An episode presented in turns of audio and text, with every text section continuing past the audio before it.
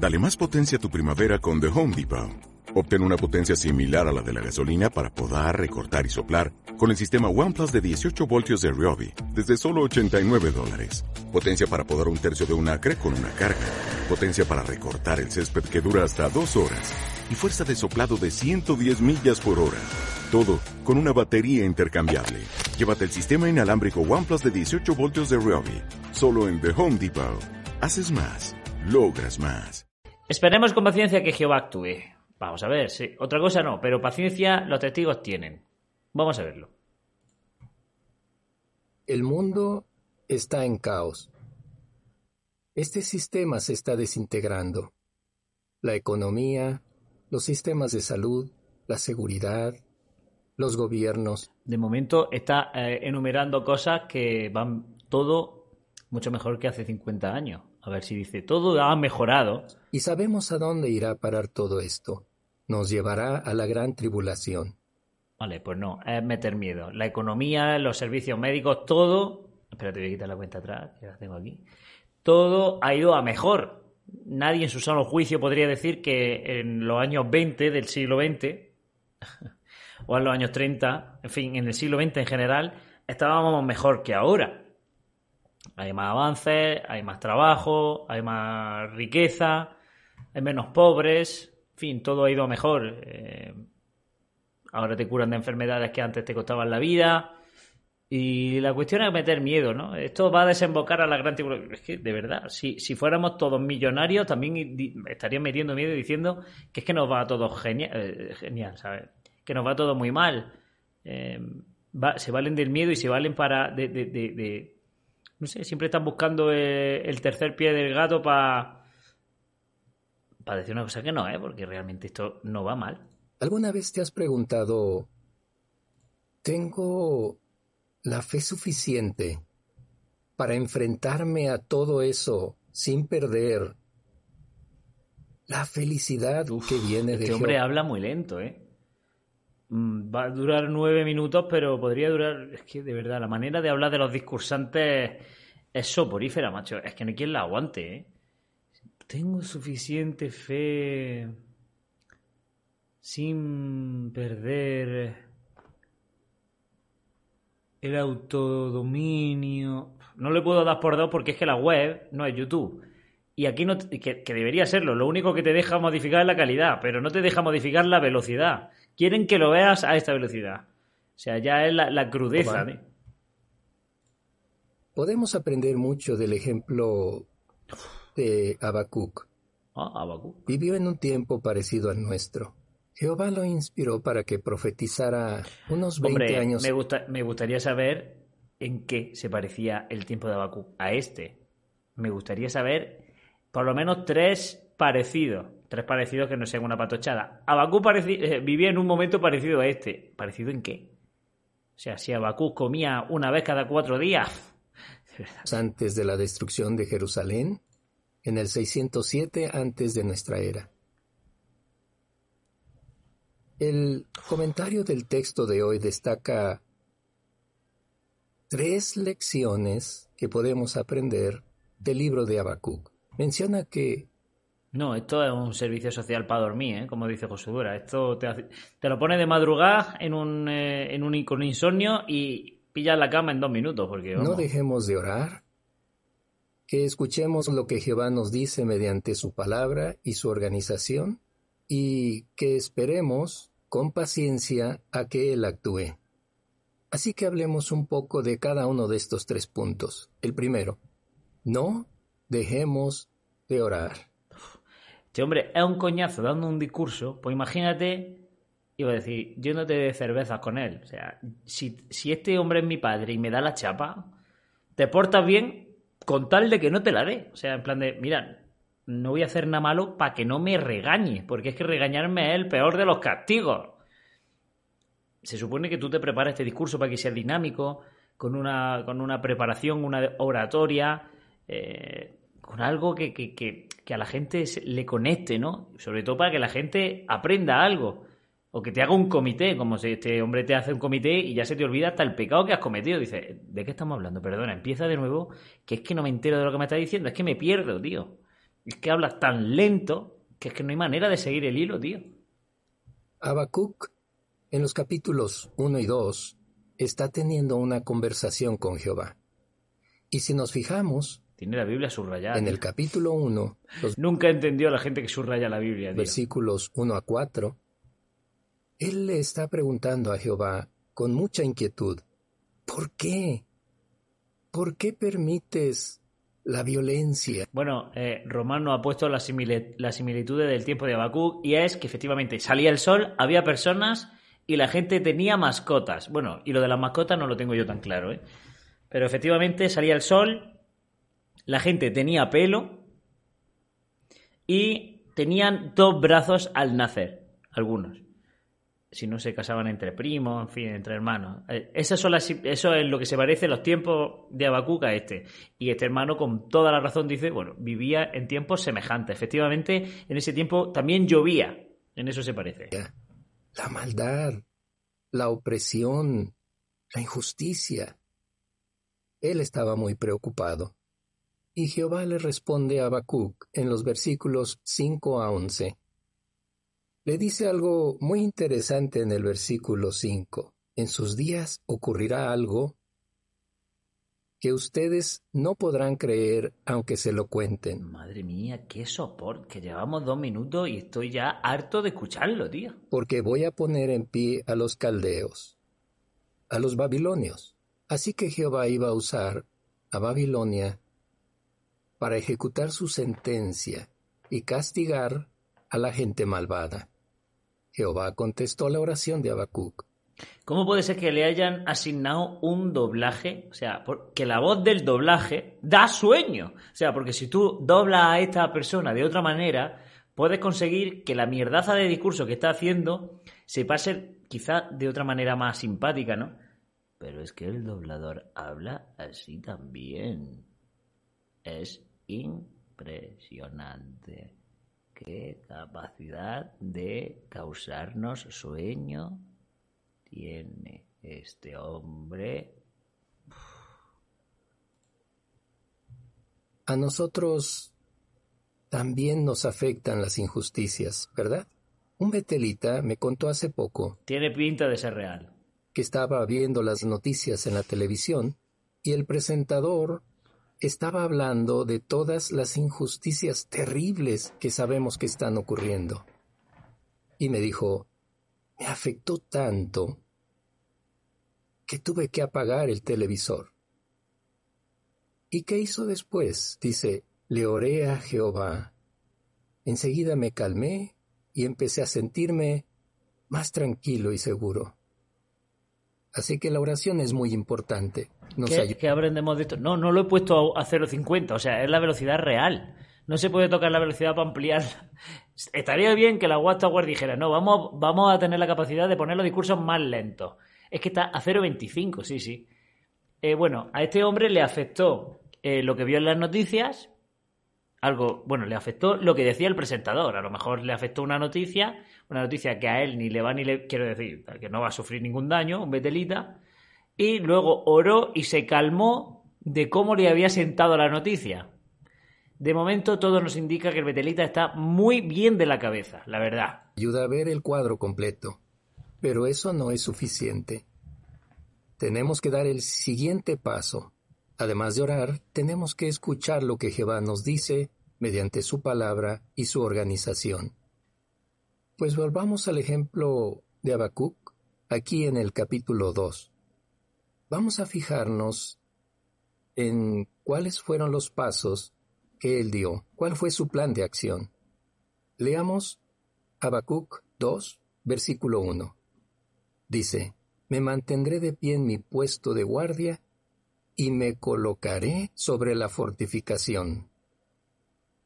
Y luego dice, Me mantendré vigilante para ver lo que él dirá por medio de mí y lo que responderé cuando se me reprenda. ¿Se fijaron en las dos cosas que hizo?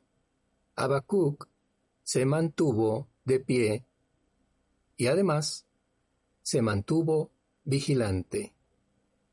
Cuando habla sobre mantenerse de pie, dice que lo haría Es que de verdad creo que un documental sobre algas flotantes de la fosa de las Marianas mm, es cuatro veces más interesante de lo que está diciendo. Es que de verdad, yo creo que si tiene perro, el perro no le pide ni comida. Por tal de que no diga, entiende que no te puedo dar esta proteína porque te sienta mal. ¿Qué acabamos de ver? Que te sienta mal esta proteína. Creo que las cosas y el perro. No sabía que esto de discurso era que había gente que, que daba discurso tan mal. Porque mira, Fidel Castro da unos discursos de siete horas, pero el tío tiene fuego. Cuando, hace, cuando hacía un discurso, el tío eh, eh, efervecía. Efervecía, no sé si está bien dicho. Pero el tío, tú lo ves hablando siete horas y dices, hostia, son siete horas, pero el tío lo vive. Pero es que este hombre lleva, es un discurso de nueve minutos que digo, bueno, un discurso corto, pero es que llevamos 4.25 y a mí me están dando ganas de, de cercenarme los miembros, tío. Sobre la fortificación. Probablemente esta fortificación era una muralla que rodeaba la ciudad, un inmenso muro. En otras palabras, lo primero que hizo fue ponerse en un lugar seguro, a salvo. Y lo segundo que hizo fue mantenerse vigilante para escuchar lo que Jehová le iba a decir. Y sabemos que escuchar tiene dos facetas. La primera es oír, entender, y la segunda es actuar en consecuencia.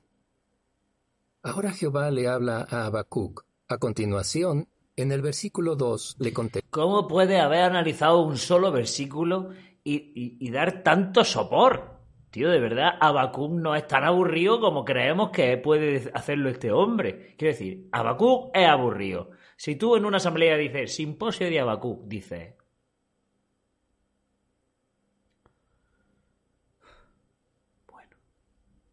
mientras que no sea después de comer, está bien. Pero es que Abacú ya es aburrido. Pero es que este hombre está haciendo Abacú interesante, de en plan de decir, mira, no me lo comentes, ya lo leo yo y, te lo pasas mejor leyendo el relato real que escuchando cómo te lo analiza este hombre. De verdad, por favor, eh, baja esa mano y para. Testa, le dice, escribe la visión, grábala de forma clara sobre tablillas, para que el que la lea en voz alta pueda hacerlo fácilmente. Es interesante. Creo que el doblador de la voz tuvo que hacer en varios días. Es que claro, uy, mierda, el ordenador se ha echado para adelante solo. Cuando yo me refiero a esto, que tardo cuatro días en analizar, eh, espérate, que, que la dosis es, subconsciente. Digo, tardo cuatro días en analizar el broadcasting o algún discurso y aquí nuestro amigo investigador de la verdad, que habla más o menos así, ¿eh? tiene las cadencias que tiene este. Pero incluso el investigador de la verdad habla con más, con más subida y bajada de voz que este, que este doblaje, ¿no? Es que esto no hay huevos, si esto dura media hora, yo lo tengo que ver en cinco tandas. Es que no es que no te enteres, efectivamente no te enteras, pero es porque es que la atención se te dispersa, tío. La fortificación probablemente es actuar alta. Para que el mensaje, para que el que la lea en voz alta pueda hacerlo fácilmente. Es interesante que Jehová le pida a Habacuc que escriba esto, y es que Jehová tenía en mente que después alguien leyera esto en voz alta. Tú. Para que el mensaje llegara a otras personas. Nosotros podemos seguir el ejemplo de Habacuc. Primero, refugiémonos bajo la poderosa mano de Jehová. Busquemos su protección. Él es nuestra fortificación. No nos salgamos de ahí. Y en segundo lugar, escuchemos. Estemos listos para actuar de acuerdo con lo que Él nos diga. ¿Y cómo podemos hacer esto? Concentrándonos en lo que tenemos que hacer, en nuestro trabajo. Tenemos que predicar, enseñar y colaborar en la congregación. Vale, en nuestro trabajo no es en tu trabajo, es en el trabajo de predicar. Le faltan tres minutos. Tres minutos eh, para este hombre es como una carrera de Fórmula 1. O sea, es un, mundo. Eh, o sea, todo esto es para sacar de contexto a Habacuc. O sea, saca de contexto, Abacú se fue a una fortaleza. ¿Y cuál es nuestra fortaleza? Jehová. Eso ahora haremos una guerra tan parecido a ese, si queréis, vamos. ¿Y cuál es nuestro trabajo? Predicar. Por definición, creo que trabajo es hacer una actividad a cambio de dinero o remuneración. Creo que esa es la definición de trabajo. De todas maneras lo buscaremos. Pero vamos, en alguna de las acepciones tiene que estar. Predicar no un trabajo porque no está remunerado. Por lo menos para los publicadores de API, claro.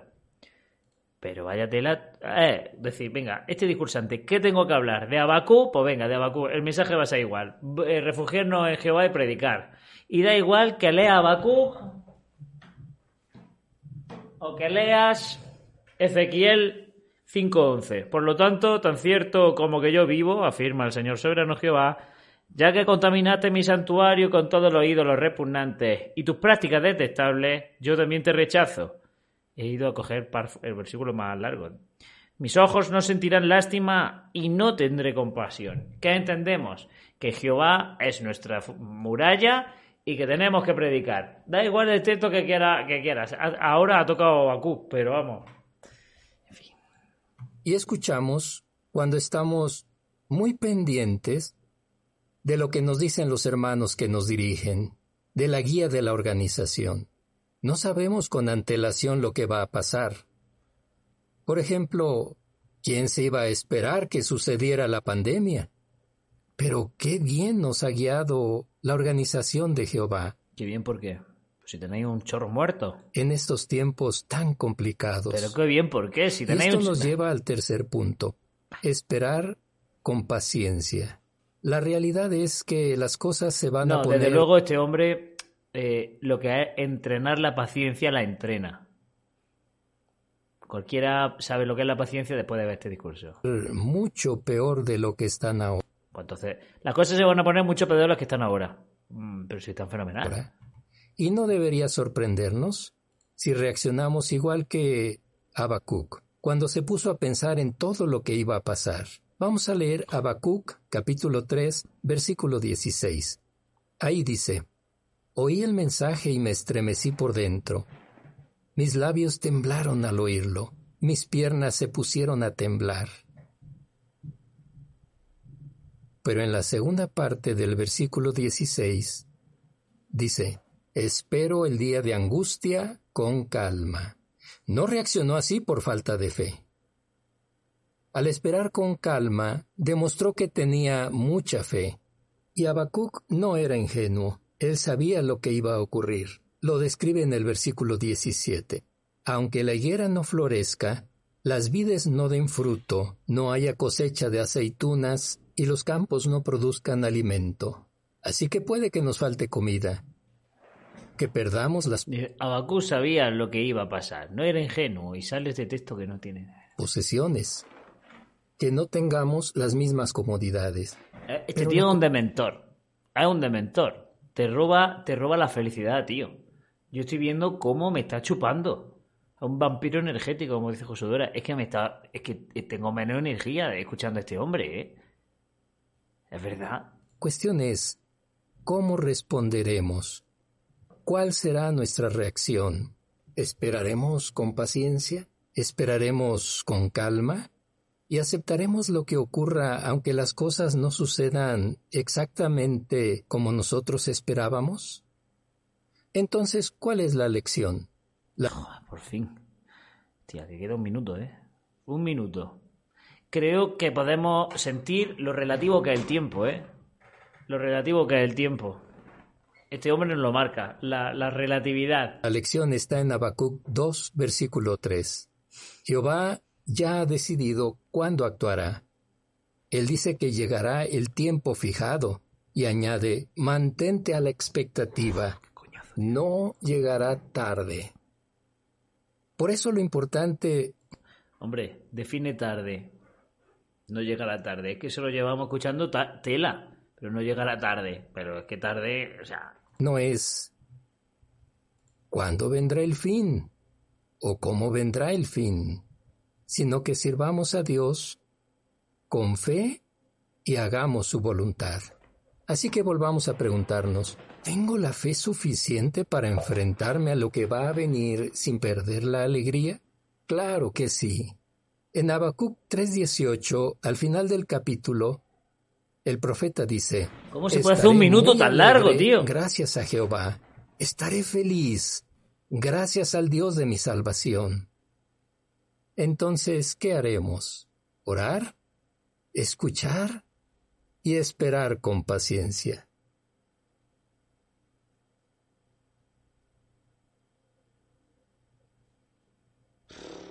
Es que le da pereza al tío hasta cerrar la mano. O sea, es que eh, el gesto de la mano ya te da, te da perrera verlo. O sea, ¿qué vamos a hacer?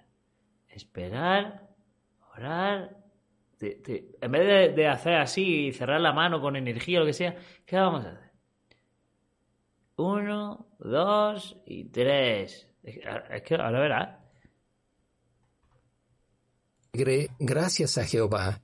Estaré feliz. Perdón por, perdón por repetirlo de nuevo, pero. Entonces, ¿qué haremos? ¿Orar? ¿Escuchar? No cierra ni la mano. Y esperar con paciencia. Madre mía, sí, hemos esperado con paciencia. Con bastantica paciencia, además. Madre del amor hermoso. Bueno, despertar es que no sé de qué ha ido el discurso. Es que no sé de qué ha ido. O sea, es que no sé de qué ha ido. Así sé que ha salido Habacuc, que se refugió y que tenemos que predicar. Es que es lo que te queda. Este hombre, este de mentor, a partir de ahora se llamará Isaac Marais. Se llamará de mentor a partir de ahora. Te roba la energía y la gana de vivir. O sea, es impresionante.